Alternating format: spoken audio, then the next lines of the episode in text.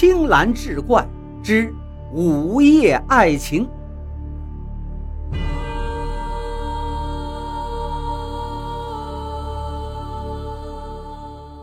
一天深夜，钱东陪客人吃完饭后开车回家，经过一片荒凉的地方，四周是一团漆黑。忽然，他看见前方有一个漂亮的小姐在向他招手。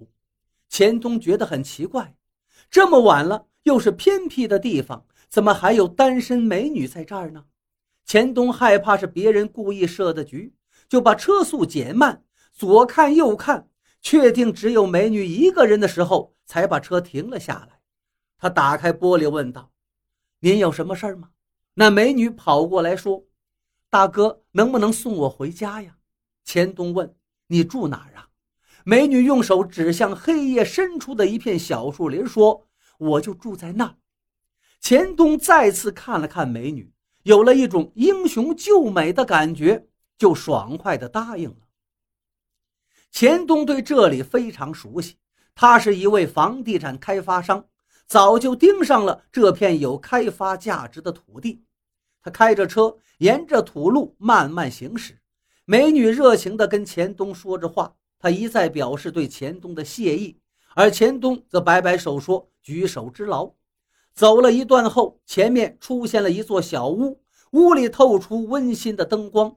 美女说：“她到家了。”钱东停下车，美女再次表示感谢的时候，在钱东调转车头就要走，他告诉她：“她叫美惠。”钱东开着车，带着一股说不出的兴奋劲儿回了家。当他躺到床上的时候，却怎么也睡不着了。脑海里总是出现美惠漂亮的身影。虽然钱东身家千万，身边更不乏年轻漂亮的姑娘，但是他就是对她们没有感觉，总觉得她们有一股说不出的俗气，因而三十四五了还没有结婚。第二天一大早。钱东带着一身的疲惫，开车又来到那片小树林他沿着昨天走过的路行驶着，想到那个小屋里去看看，顺便看看美惠。可是，直到他把车子开到小树林的尽头，也没有找到那座小屋。他感到奇怪了：昨晚上明明看见小屋就在这儿的，今天怎么就不见了呢？他只好下了车，步行着又来回走了几遍。还是没有找到那座小屋，钱东没有心思去上班了，沿着小河慢慢走着。这里空气新鲜，有山有水，还住着美丽的丹顶鹤。他马上想象自己将在这里盖起一座大楼，人们疯狂抢购的情景。于是他露出了一丝笑容，加快脚步往前走去。他希望此刻能遇到美惠，但是。连个人影都没有。到了晚上，钱东开着车又沿着昨天晚上走的路线行驶。刚走到遇到美惠的地方，还真就看见美惠在前头向他招手。美惠笑着迎了上来，道：“大哥，今晚有时间吗？你看这月色这么美，你能不能陪我到小河边走一走啊？”钱东是求之不得呀，当即就答应了。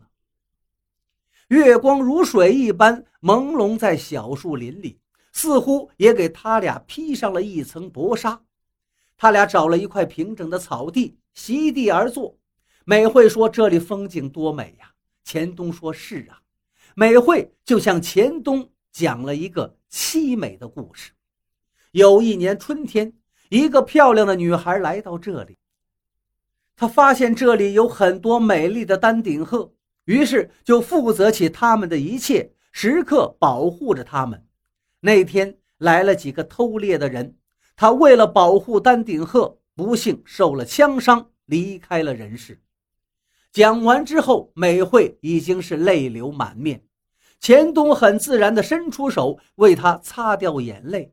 美惠感激地看了他一眼，就是这一眼，似乎把钱东的魂儿都勾走了。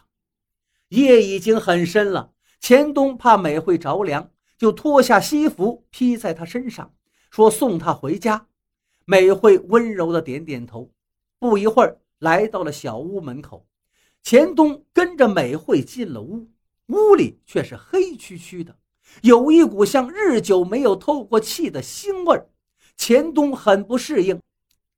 美惠拿出蜡烛点亮了，烛光给了钱东一些温馨。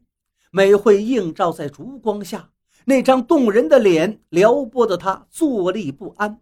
钱东极力地控制着自己，转移注意力，说道：“看你的房子都这样破漏了，等我在这盖了新房后，我送你一套。”美惠听后却并没有高兴的样子，她说道：“谢谢大哥的好意。”我已经住习惯这样的房子了。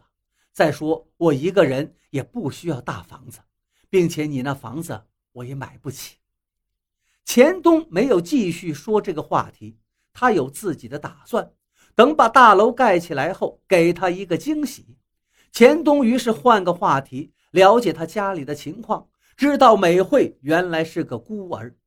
钱东实在不适应屋里那种气味依依不舍地离开了美惠。当钱东第二天早上再去找美惠的时候，不仅没看到美惠，而且又没有找到那座小屋。钱东更加奇怪了：小屋怎么会凭空消失呢？钱东盼着夜晚早点到来，想着晚上一定能见到她。夜幕降临的时候，他终于又见到了美惠，心想把疑问说出来。向他问个清楚，可又怕破坏了这个气氛，就只好继续陪着美惠散步，说着一些自己的过往。钱东和美惠并排走着，挨得很近。他闻到美惠身上散发出来特有的香味感到一阵阵眩晕。他再也把持不住，把美惠一把抱入怀中，呼吸也急促起来。美惠闭上了那双迷人的眼睛。钱东的嘴热烈地凑了上去，两颗心就这样融到了一起。钱东牵着美惠的手说：“嫁给我好吗？”美惠说：“你愿意陪着我住在这个地方吗？”钱东说：“愿意。”美惠娇羞地躺进钱东的怀里。钱东白天忙着工作，晚上就和美惠约会，尽情地徜徉在美丽的河畔。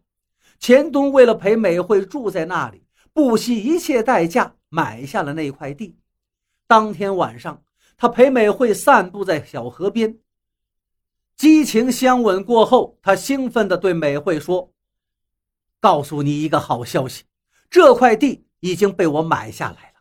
不久之后，一栋大楼将会拔地而起，你我就会住进宽敞明亮的豪华房间里。”到时候听着小鸟的叫声，看着美丽的丹顶鹤，多么幸福呀！美惠听后却伤感起来。钱东见状，连忙问道：“你不喜欢吗？”美惠说：“不是的，你能不能不在这里盖房？你看这里风景这么美，如果这儿盖上大楼，会影响环境，而那些丹顶鹤会怎么办呢？”钱东说。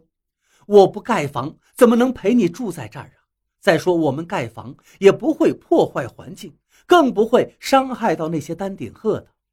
美惠见他执意要在这盖房，就说道：“如果你坚持在这里盖房，我们就分手吧。”钱东没想到美惠会说出这样的话，他问为什么，美惠说：“只是不想他破坏这里的环境。”钱东就给美惠做起了思想工作。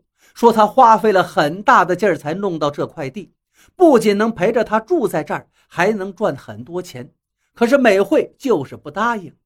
这天晚上，两个人第一次不欢而散。一连几天，钱东忍住不去找美惠，可越是这样，越是思念美惠。那天晚上，他终于忍不住了，又去找美惠。他来到那座小屋，美惠坐在屋里。满脸的泪花，钱东心疼极了，问他怎么了？他说没事。钱东要陪他出去走走，他说想静一静。钱东只好在屋里陪着他聊了一会儿天，就走了。第二天，钱东就带着人马来到那片小树林动工了。他首先安排工人迁走了一座孤坟，那座孤坟也不知道是谁家的。钱东在媒体上发了公告。也不见有人联络。孤坟迁走后，小树林一下子热闹起来。一天的时间就被机械挖出了好几个深坑。看着眼前的一切，钱东想到时候他能和美惠住进舒适的房子，他就会原谅他的。这天晚上，钱东又去找美惠，小屋再次找不到了。以前是白天找不到，现在晚上也找不到。钱东有些疑惑了，到底是怎么回事呢？他百思不得其解。沿着小河走了好几个来回，也没见到美惠。难道真的和他分手了吗？钱东只好带着疲惫回去了。晚上他怎么也睡不着，怕美惠真的离开他。他现在有些后悔，不该不听美惠的话。就这样折腾到半夜，他才迷迷瞪瞪睡去。迷迷糊糊中，他听到了美惠的声音：“钱大哥，我是来和你告别的，也是来向你道歉的。我就是那个为了救丹顶鹤中枪死了的姑娘。那一天，当我知道你要在小树林开发商品房的时候，就想方设法来接近你，目的就是为了阻止你在那盖房子，所以就用美色来诱惑你。没想到后来……”我真的爱上你了，而你也爱上了我。我觉得我一天也离不开你，可是你不听我的话，非要在那里建房，并且迁走了那座坟。那座坟就是我的小屋，也就是我俩约会的地方。我现在要住到另外一个地方去了，你再也见不到我了，我也见不到你了。大哥，你多保重，还请你原谅。我之前没有告诉你真相，最后我还有一个请求，请一定要替我照顾好那些丹顶鹤。钱东猛然惊醒，可他再也听不到美惠的声音了。他没有感到丝毫的紧张害怕，而是伤心的落下了眼泪。这是他第一次为心爱的姑娘落泪，泪光中，他似乎看到美惠。在遥远的地方向他招手。